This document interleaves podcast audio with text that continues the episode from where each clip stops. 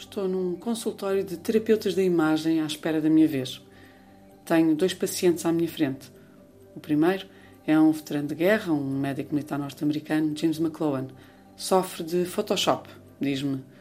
Por causa de um tweet, Donald Trump apagou-o de uma foto em que o condecorava em 2017 e substituiu-o por Conan, o cão-soldado que capturou o líder da ISIS na Síria há um mês.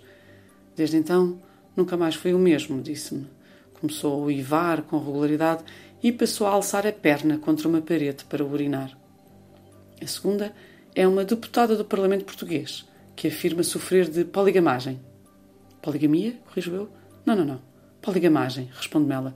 Tenho mais do que uma imagem de mim própria e confundo-me com facilidade. Não sei com qual delas votar. Se voto contra mim própria, contra a minha imagem, contra a imagem que os outros têm de mim. E não me sinto bem, não, não me sinto livre. E tu? perguntou-me ela.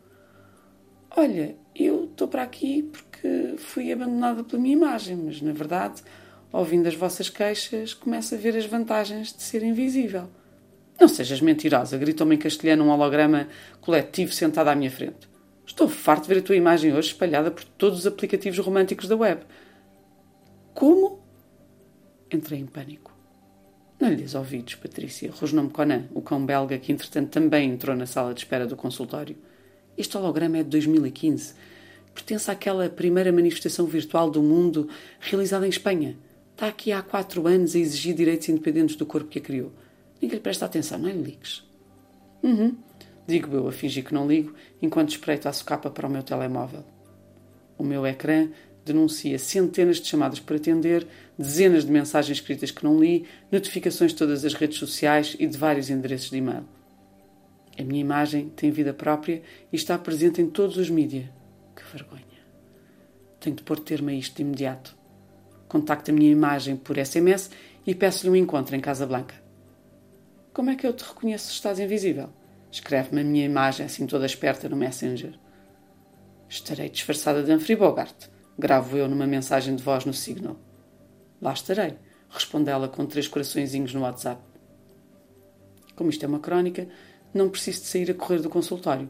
Com três palavrinhas apenas, estou em Marrocos. A minha imagem já lá está, claro, à minha espera veio disfarçada de Ingrid Bergman. Acha que tem graça. Corre para os meus braços, diz-me que não voltará a deixar-me nunca mais, que sou tudo para ela. Passamos uma noite platónica inesquecível e quando amanhece, acompanho-a até ao elevador. Digo-lhe que talvez seja melhor não nos vermos por algum tempo. Tenho pensado e decidi ser detetive. Preciso de me afastar, andar por aí à paisana e espero que ela compreenda. Ela respira fundo e reclama baixinho em estrangeiro. But what about us? We'll always have Paris. We didn't have. We, we lost it until you came to Casablanca. We got it back last night. When I said I would never leave you. Remember this. A kiss is just a kiss. A sigh is just a sigh. The fundamental things apply as time goes by. And when two lovers woo, they still say, I love you. On that you can rely.